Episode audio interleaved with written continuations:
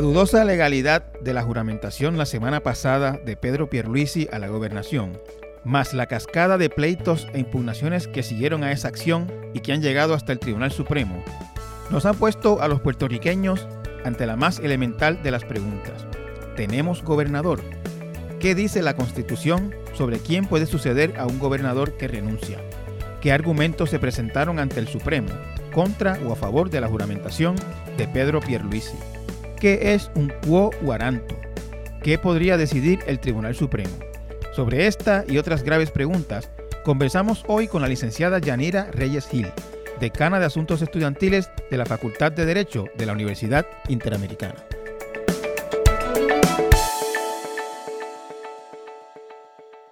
En la tarde de hoy, la profesora Yanira Reyes de la Facultad de Derecho de la Universidad Interamericana, decana de estudiantes, tengo entendido. De asuntos académicos. Decana de asuntos, de asuntos académicos en la Facultad de Derecho de la Inter. Invité a la profesora Reyes eh, porque eh, ha escrito y conoce la Constitución de Puerto Rico y nuestro sistema legal y estamos viviendo un momento eh, complicado en muchos sentidos, incluyendo el sentido legal y constitucional, eh, con la juramentación bajo una sombra de ilegalidad de Pedro Pierluisi como gobernador hace ya eh, casi una semana, o bueno, no tanto como casi una semana, hace unos cuantos días, y el pleito que está planteado ahora mismo ante el Tribunal Supremo cuestionando pues la legalidad. Eh, saludos, profesora. Muchos saludos, gracias por la invitación. Quería empezar preguntándole desde su punto de vista, en este momento en que nosotros estamos hablando, que es eh, martes por la tarde, todavía el Tribunal Supremo no ha tomado una decisión eh, sobre la legalidad de la gobernación de Pierluisi. Desde su punto de vista, a esta hora, ¿Puerto Rico tiene gobernador? En estos momentos, Puerto Rico debería tener una gobernadora que es la licenciada Wanda Vázquez. El licenciado Pierluisi juramentó de manera arbitraria él mismo dijo en la conferencia de prensa que la decisión la tomó él solo y su la base jurídica que utiliza para poder sostener esa juramentación es totalmente inconstitucional. ¿Cuál es, qué, le parece a usted que hace inconstitucional la, la juramentación de Pierluisi? La, él basa, el señor Pierluisi basa su juramentación en la enmienda del 2005 de la ley 7, que enmienda la ley, la ley 7 también del 1952. Esa ley se crea para poder disponer el orden sucesorio. La Constitución de Puerto Rico establece en su artículo 4, sección 7, que en ausencia de un gobernador por una vacante permanente y absoluta, después de haber tomado juramento, estando en propiedad, y si surgiera una vacante al simultánea con secretario de Estado, o sea, no hay gobernador ni secretario de Estado, entonces va a suceder las personas que establezca la ley.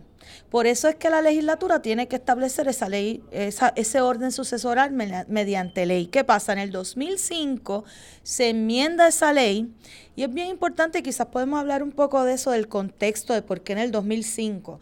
En el 2005 se enmienda esa ley para cambiar los nombres de los secretarios, porque al principio era secretario de Instrucción Pública, ya ahora era secretario de Educación. Era una cuestión de actualizar la ley pero además para establecer con claridad que esos secretarios tenían que estar en propiedad en sus posiciones y que solamente en caso de ser una sustitución temporera, que es cuando el gobernador se va de viaje, por ejemplo, podían no, estar eh, confirmados y no estar ejerciendo su puesto en propiedad. ¿Qué pasa? Perdóneme, licenciada, la, ley establece que ese, e, eso de lo que se está agarrando eh, o, en lo que está fundamentando su juramentación Pierluisi, de que no tenía que estar confirmado, es para ausencias temporeras. No, la ley dice es para la ausencia permanente. Lo que pasa es que establece, después de hacer el orden sucesoral, establece una frase que dice que puede tienen que haber ocupado su puesto en propiedad, hablando de los secretarios de gabinete, habiendo sido ratificado su nombramiento, excepto en el caso del secretario de Estado, salvo lo dispuesto en el artículo 4, sección 9 de la Constitución. Yo entiendo que esa redacción es extrañísima, nadie la entiende porque hay un excepto y un salvo, o sea que hay un problema ahí lingüístico terrible. Pero si uno ve la, la propia exposición de motivos de la ley, podemos eh, eh, constatar que la intención era que estuvieran confirmados y que estuvieran en propiedad a todos los secretarios que pudieran suceder al gobernador.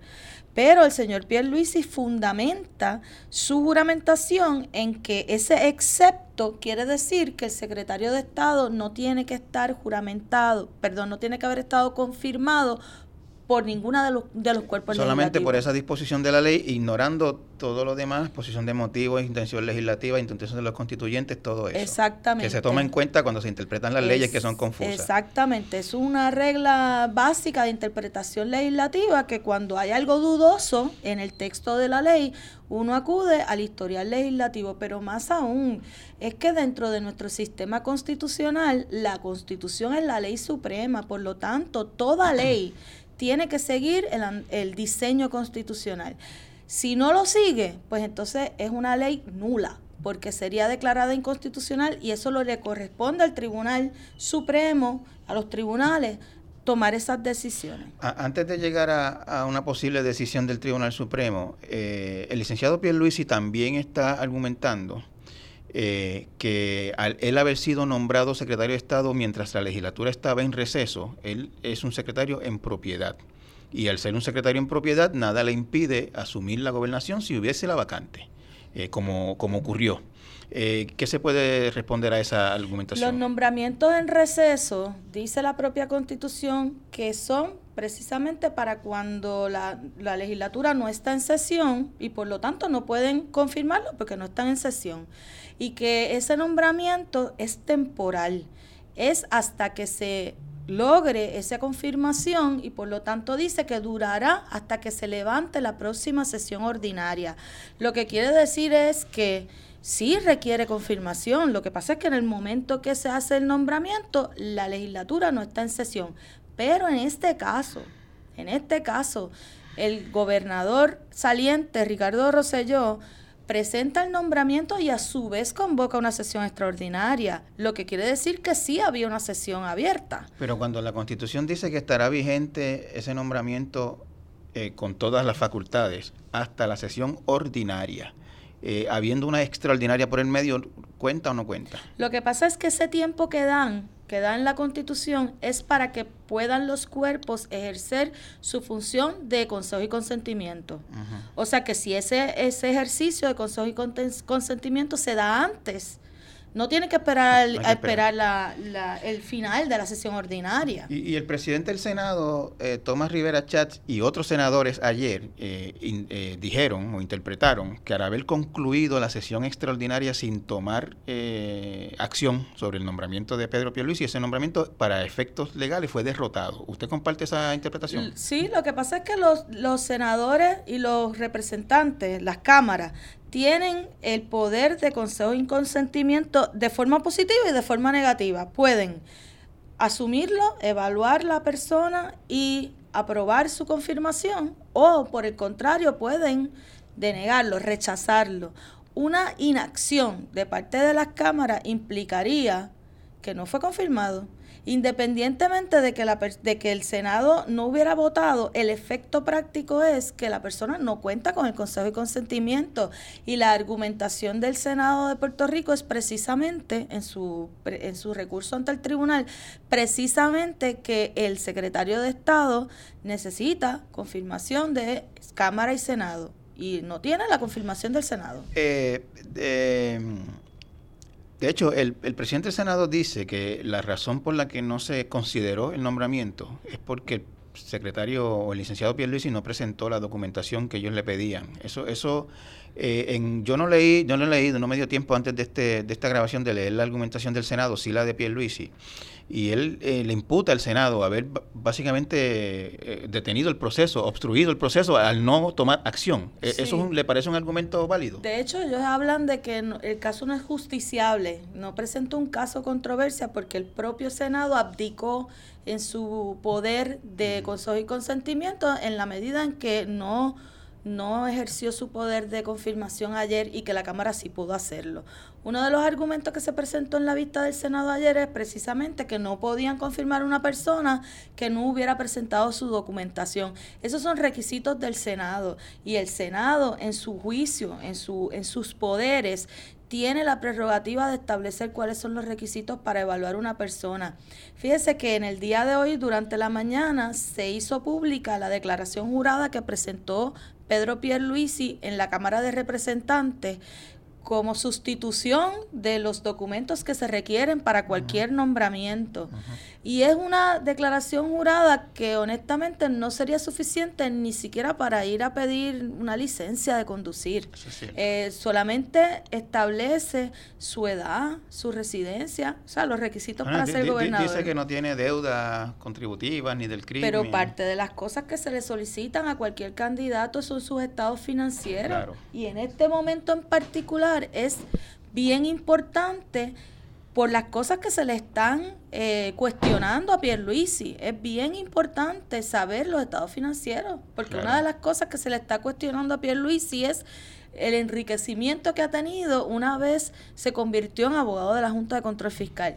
Así que era, eh, yo entiendo que es válido el planteamiento de que el señor Pierluisi no se sometió a la jurisdicción del Senado. El Senado necesita saber eh, y el Senado como, no, no caprichosamente, sino como representantes del, del pueblo de Puerto Rico, eh, necesitan saber eh, de dónde cobra o ha cobrado Pierluisi en los últimos claro, tres pero El Senado podía haber tomado otra acción, aun cuando no se le presentaron los papeles, y es decir, precisamente porque no me presentaron los papeles, pues yo lo cuelgo, no le voy a dar mi voto, porque esta persona no se sometió y no cumplió con los requisitos del Senado. Eh, yo entiendo que pudieron haber tomado la decisión ayer, sobre todo porque el, presidente del Senado dijo en varias ocasiones durante la vista que no contaba con los votos eh, Pierre Luisi para ser confirmado, que solamente habían cinco votos a su favor.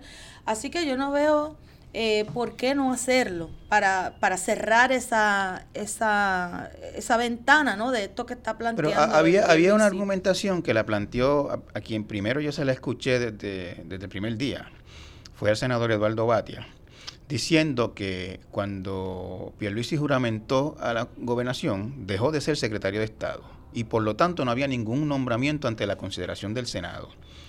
Eh, eso, es correcto? ¿Le parece a usted correcto? Eso es una de las cosas extrañas de las manifestaciones del señor Pierluisi, porque el primer día que ofreció una conferencia de prensa, que fue después de su juramentación el viernes, dijo en muchas ocasiones, yo no soy secretario de Estado, yo soy gobernador.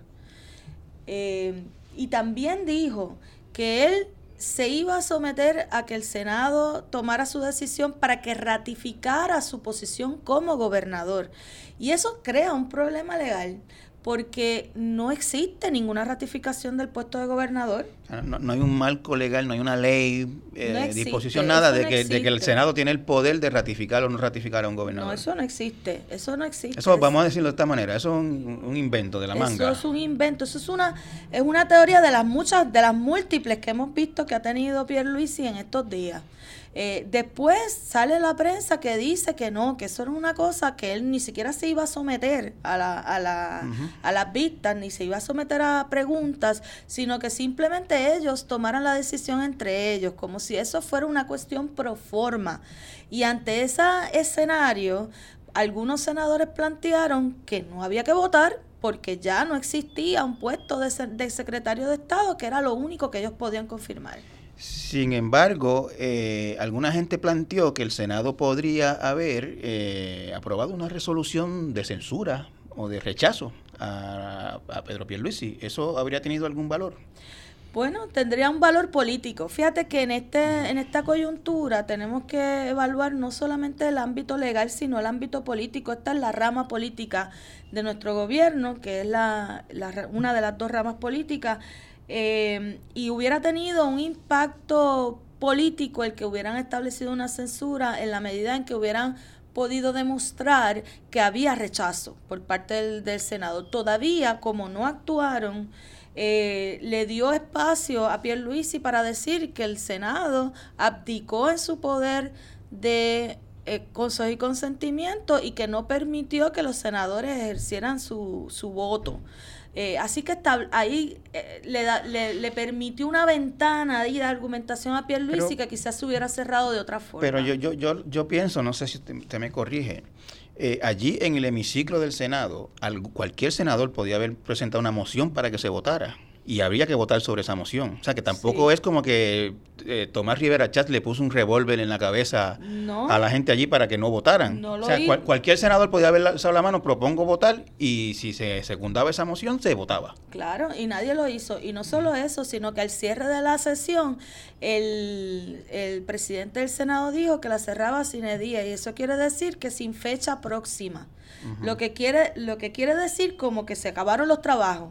Fíjate que la sesión extraordinaria se convoca por 20 días, así que en teoría todavía le quedan dos semanas para que pudieran tomar el, eh, eh, establecer el proceso de consejo y consentimiento. Pero en la medida en que cierran de esa forma, eh, sin fecha próxima, pareciera como que se acabó, se cerró la sesión y nadie se opuso. Tampoco. Nadie se opuso a esa forma de cerrar los trabajos. Licenciada, ¿qué es lo que está pidiendo? ¿Qué pidió el Senado ante el Supremo? ¿Cuál es el planteamiento? ¿Cómo se puede redondear ese planteamiento? Sí, tienen dos planteamientos. Uno, que la ley 7 está interpretada incorrectamente por Pierre Luisi y que en la medida en que dice excepto el secretario de Estado, a lo que se refiere es a la forma de confirmación del secretario de Estado versus los otros secretarios, porque los otros secretarios tienen que ser confirmados solo por el Senado y el secretario de Estado por, lo, por el Senado y la Cámara. y creo que el Contralor también se, se, se aprueba por los dos cuerpos. Exacto, y eso, lo, eso tiene una razón de ser bien clara en, en la Constitución. Pero además ellos plantean que en la alternativa de considerarse que la ley 7 no es, eh, no está interpretada de la forma que ellos plantean, que la ley entonces es inconstitucional.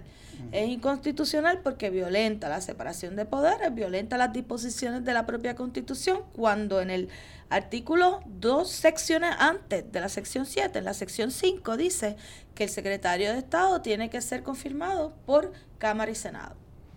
Eh, y al, al pedir que se declare inconstitucional esa ley, eso está pidiendo básicamente que, está diciendo básicamente que el, el juramento de Pierluisi no tiene valor. No tiene valor. Otro de los... De eh, eh, eso le llaman en términos legales inoficiosos, ¿qué le llaman? Y que es, es inválido a inicio, que es desde el primer momento. O sea, que no es cuestión de ahora en adelante, prospectivo. Fue nulo, fue inválido desde el momento. Y, y eso no, no importa digamos, si de buena fe Pierluisi y sus asesores creyeran que esa ley, pues al estar ahí y no haber sido nunca impugnada, pues eh, ¿por qué habríamos nosotros de ignorar esa ley si está ahí y nunca se ha impugnado? Eso no, yo entiendo que no sería lo correcto en derecho, pero ciertamente el tribunal podría hacerlo. Fíjate que en el caso de la Junta de Control Fiscal, que se cuestionó los nombramientos de los miembros de la Junta, el tribunal decidió que lo iba a mantener en el puesto hasta que se decidiera otra cosa, ¿no? Este, hasta que se nombraran otras otras personas. Y, que eran válidas sus acciones. Exacto, y eso, eso es más terrible aún, pero en la súplica del, de la demanda del Senado, se, eh, parte de lo que se está pidiendo es que se declare ilegal la juramentación y que, y que se declaren nulas todas las acciones que haya tomado como gobernador. O sea que el Senado está pidiendo las acciones que yo no conozco de ninguna, excepto reunirse con, con funcionarios de gabinete, no ha firmado leyes hasta ahora ni órdenes ejecutivas. Hasta ahora no lo ha hecho. Hasta ahora no lo ha hecho. Este. Eh, es, usted me había dicho dos argumentos, ese es uno y, el otro. El uno que la ley que la ley es válida, pero que hay que interpretarla de otra forma y en la alternativa que es inconstitucional. Otro de los asuntos que está eh, planteando Pierre Luisi y es bien interesante en su, en su alegato, es casi como decirle al tribunal, no decida, tribunal no decida en derecho, decida por la paz social. Y es interesante porque cuando escuchamos ayer a, a, Newman y a Zoela Boy, lo que decían en las vistas era que era necesario darle paz al país y que el tribunal, dice Pierluisi en su alegato, tiene que tomar una decisión tomando en cuenta el contexto histórico y que era necesario que le diera estabilidad y paz social. Eh, eso es bien interesante porque, a, mi entender, eso es un argumento que lo que busca es decirle al tribunal no decida en derecho, decide por lo que está pasando. y yo soy la que, yo soy quien traigo la paz. Eh, es raro, ¿no? Que eh, una eh, persona que tiene la razón en derecho plantee una cosa como esa. O sea, en algún momento ayer, Pierluisi dijo, en algún momento, que el tribunal tenía que tomar en cuenta que, que, el país está en buenas manos, o algo así por el estilo. Este, y yo, no siendo abogado, me pregunto si, si realmente hay una obligación, o sea, es inconcebible que un tribunal decida por otra cosa que no sea el texto de la ley. No, de hecho el tribunal puede tomar conocimiento judicial de la situación del país, puede tomar conocimiento de, de, una situación de necesidad. Ahora, lo que sí no puede hacer es reescribir la constitución. Quizás pueda hacerle una interpretación liberal a una ley tratando de salvar la constitución, la constitucionalidad de ella, porque de hecho eso es una de las reglas de interpretación constitucional, que si hay otra, otra interpretación posible que salva la constitucionalidad de una ley, eso es lo que debe hacer el tribunal. Y, digamos de, digamos digámoslo de la siguiente manera, el tribunal puede decir, esto se hizo mal, no se debió juramentar, la ley es inválida, pero en aras de la paz social eh, decretamos que el señor Pierluisi permanezca en el cargo. ¿Eso es este, posible? Es posible, es muy terrible que hiciera algo así. Hay un, hay un precedente eh, en Puerto Rico que me recuerda a esa pregunta que me estás haciendo. Y fue en el caso de cuando el padre de Rosselló, Pedro Rosselló, era gobernador, uno de sus proyectos más grandes era el supertubo eh, y en ese momento había un cuestionamiento sobre eh, los procesos que se habían tomado para construirlo y el impacto ambiental. se habían hecho días separadas unas de las otras. Exactamente. Entonces viene Pedro Rosselló y presenta en la legislatura una ley que establece que si se declara inconstitucional esa ley, nunca el remedio puede ser detener la construcción del supertubo. Y el tribunal declara inconstitucional esa disposición porque entiende que es una intervención indebida con la revisión judicial, pero decide que como ya el proyecto llevaba mucho tiempo, era más fácil mantenerlo y dejarlo terminar la construcción Que, que, no hacerlo. O sea que han habido circunstancias históricas en las que eso ha pasado. Eh, pero no es lo correcto. Pero ahí, ahí como que uno, uno podría pensar que se parte entonces de la premisa de que la única persona posible que podría gobernar a Puerto Rico en paz es Pierluisi. No, no, eso es lo que él dice, claramente. Fíjate, mira, te voy a citarle la, la, empezando el alegato de Pierluisi. Dice, simple y llanamente Puerto Rico necesita certidumbre y tener la garantía de que su, de que su gobierno en función es legítimo y producto del orden constitucional. Para ello, este honorable tribunal ha sido llamado a proveer la calma social en estos tiempos de tormenta política. O sea que él es la persona llamada a traer, a traer paz y calma social. A uno, si uno va a entrar en estos, en estos eh, argumentos eh, exóticos, le diría yo, desde acá afuera, ¿no? No, no, no siendo abogado. Eh, uno podría argumentar también que por el contrario, la ratificación de Pedro Pierluisi en la gobernación en, el, en el, las circunstancias dudosas en que se dio eh, afectaría la paz social. Pues claro, yo tendría que decir que la controversia después de la renuncia de Rosselló se creó precisamente por la juramentación atropellada de Pierluisi. Fíjate que el pueblo estaba en San Juan celebrando la renuncia de Rosselló y de momento la fiesta se convirtió en protesta. ¿Por qué? Porque este señor anunció arbitrariamente que escondido fue y juramentó ante una jueza del Tribunal de Apelaciones. Y él dice en su propia conferencia de prensa que sabía que había controversia legal sobre su, sobre su juramentación y que por eso iba a permitir que corriera el, el, proceso en el Senado. O sea, que él sabía, él estaba consciente de que había una controversia legal legítima y a pesar de eso toma la decisión, y digo arbitraria porque él lo dijo directamente en la conferencia de prensa cuando se le preguntó cómo se tomó esa decisión y él dijo yo yo la tomé. La tomé yo y la consulté con la Secretaria de Justicia y con el gobernador y los dos estuvieron de acuerdo. Exacto. A mí me sonó más a como se lo informé a la Secretaria de Justicia y ella no tuvo, no mostró oposición, porque claro, la Secretaria de Justicia está en una posición incómoda en estos momentos. Fíjate que es, la, es el Departamento de Justicia quien es llamado a defender la constitucionalidad de un estatuto. Así que ella está en una situación de tener que defender la constitucionalidad de una ley que le impediría a ella eh, asumir el puesto.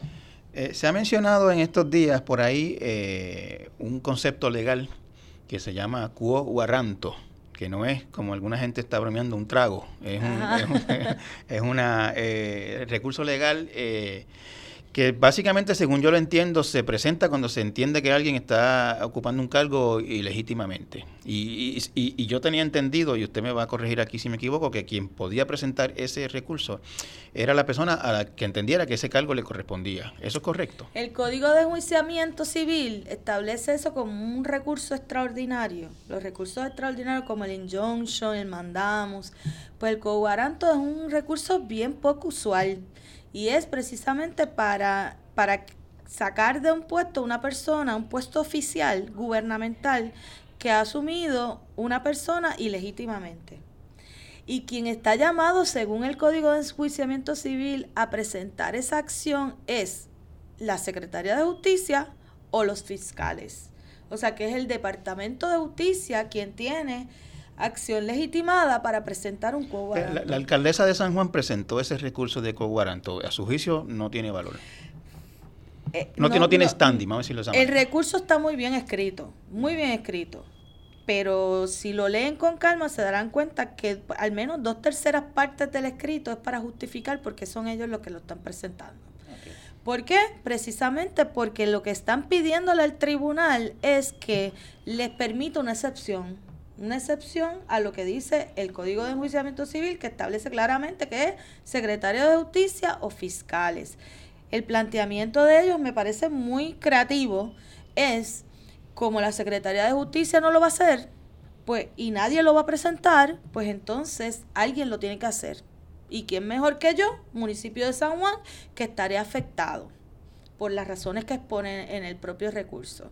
Así que en, en, otras palabras, lo que está diciéndole es, tribunal, mire, esta gente no va a hacer esto y esto hay que hacerlo, así que permítame a mí por excepción presentarlo, lo que implicaría que el tribunal tendría que alejarse de la letra estricta del, del Código de Enjuiciamiento Civil y me parece que quizás es por eso que no hemos visto nada con respecto al proceso del cuobaranto que se presentó antes. Que la, yo, me preguntaba esta mañana si había sido desestimado o qué, porque no he escuchado nada. Yo tengo una teoría, y lo discutimos ahorita en el foro, los compañeros estaban de acuerdo también, eh, de que la teoría es que quizás van a esperar a resolver el asunto del, del injunction y sentencia declaratoria antes de atender el cuobaranto para no desestimarlo per se y después decir, bueno, ya la controversia fue resuelta. Por lo tanto, este asunto no tenemos que atenderlo. Y no tener que, denegar el, recurso de entrada. Licenciada, ¿qué planteó eh, la Facultad de Derecho de la Intel que se, se, presentó un recurso de amigo de la Corte? Sí, nosotros presentamos eh, un recurso de amigo de la Corte eh, hoy, antes de las 12 del mediodía.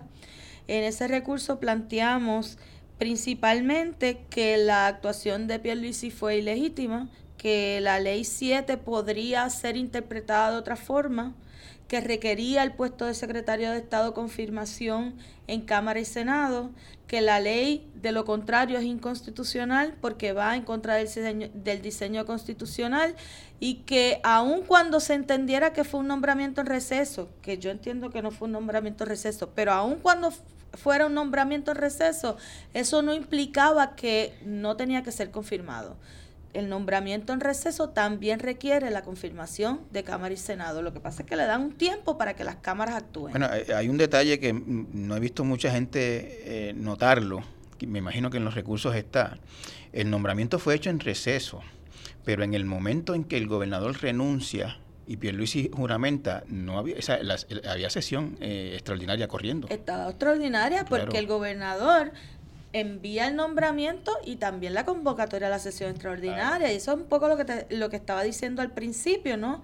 Que la lógica del nombramiento en receso es que como la, la legislatura no está en sesión, pues vamos a darle un tiempo en lo que está en sesión y que alguien ocupe el puesto porque alguien tiene que ocuparlo en el interín.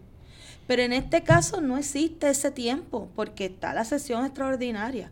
Así que los cuerpos legislativos estaban convocados, estaban convocados y si hubieran actuado eh, colgando la nominación de Pierluisi, se acababa el nombramiento en receso, o sea que no es cierto que el nombramiento en receso dura hasta el, hasta el final de la otra sesión ordinaria, dura hasta que las cámaras actúen. Licenciada, eh, ¿qué cree usted que va a decidir el Tribunal Supremo? Si usted fuera si usted fuera una jueza del Supremo y estuviese allí, ¿qué, escribiría usted? Así, yo sé que no se puede eh, así en una entrevista decir lo que uno escribiría, pero ¿cuál sería su argumento? ¿Usted cree que, debe pasar? Yo creo que precisamente por lo que, lo que dice Pierluisi de la situación, de la crisis que estamos viviendo, que pudimos ver en las pasadas semanas que el pueblo de Puerto Rico está realmente en un estado de, de ansiedad por lo que está sucediendo, que se activó el pueblo, que hemos estado en una inestabilidad y, en muchos sentidos en una situación de ingobernanza.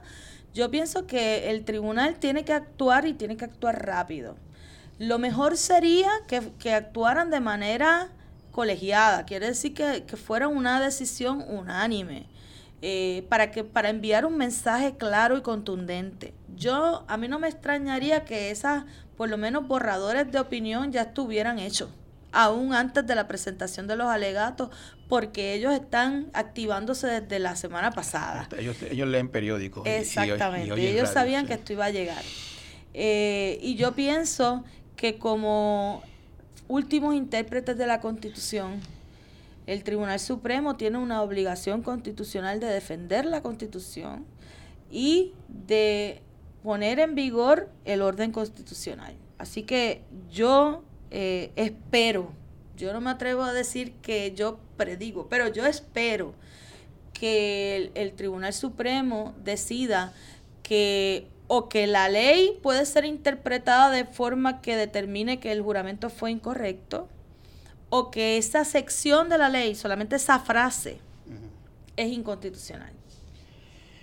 Eh, ¿A usted le parece, hay gente hablando, usando términos bien fuertes por ahí sobre, sobre y golpista, por ejemplo. Eh, ¿A usted le parece que ocurrió un golpe de Estado en Puerto Rico? Pues mira, cuando uno piensa en golpes de Estado, uno piensa en violencia, uno piensa en, el ejército, en enfrentamientos violentos en la calle. hay, golpes suaves también y autogolpes como el que dio Fujimori, por ejemplo. Exacto. Pero si uno asume una interpretación de que un golpe de Estado es asumir el poder de manera ilegítima, pues uno podría decir que en efecto eso fue lo que pasó se asumió el poder de una manera ilegítima y arbitraria. A mí me parece, eh, aunque el hombre fue muy suave ¿no? en la, la forma en que se manifestó, pero lo que está diciendo es muy violento. Lo que él está diciendo desde esos micrófonos es yo tomé la decisión. Yo que acabo de llegar al país, yo que acabo de llegar en medio de esta crisis porque yo tengo la salvación. Mire, eso hemos escuchado un montón de gente eh, dictadores en otros países en momentos diciendo que en su persona está la, la, solución del país, por eso se justifica cualquier actuación que se tome. Así que me parece que son mensajes muy peligrosos que está diciendo el señor Pierluisi y que, y que, pues, que realmente determina una total ilegitimidad de, de sus actuaciones. Las actuaciones, o sea, lo que ha ocurrido en Puerto Rico desde, desde la renuncia de Rosselló hacia acá, desde el viernes, en estos días uno siente a veces que han pasado semanas o meses en estas situaciones, pero realmente esta, hoy es martes y Roselló renunció el viernes. Sí. Eh, eh, Tuvimos un fin de semana. Un fin de semana. Eh, lo que ha pasado desde la renuncia de Roselló hacia acá, ¿le parece que ha mejorado o empeorado el clima social?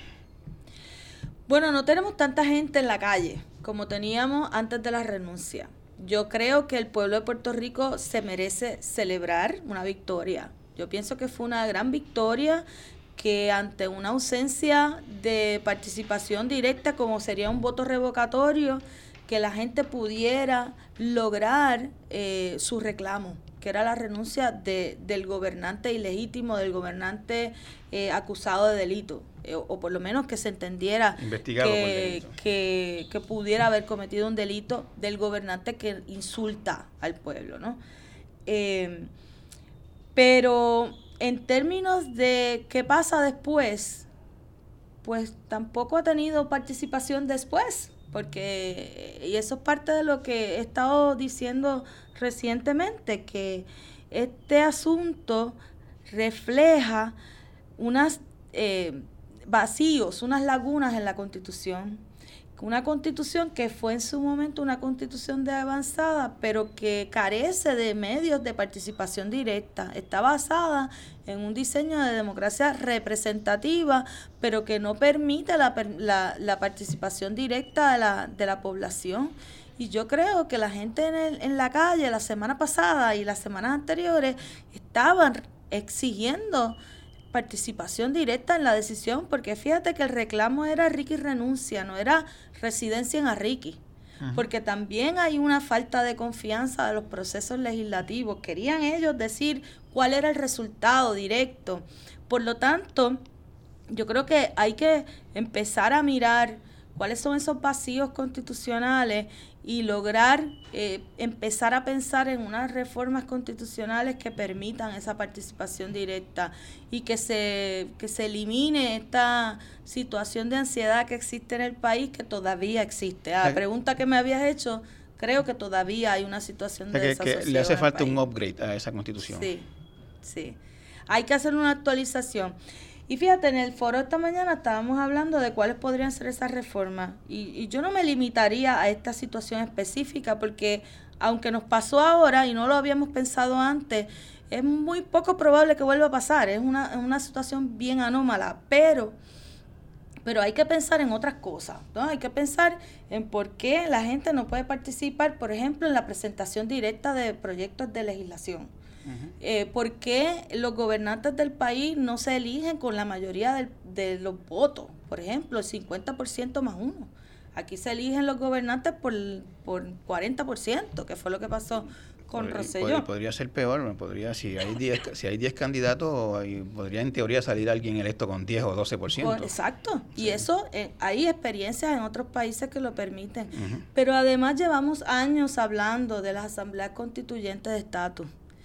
Llevamos muchísimos años hablando de que la Constitución se nos eliminó la sección 20 de derechos humanos.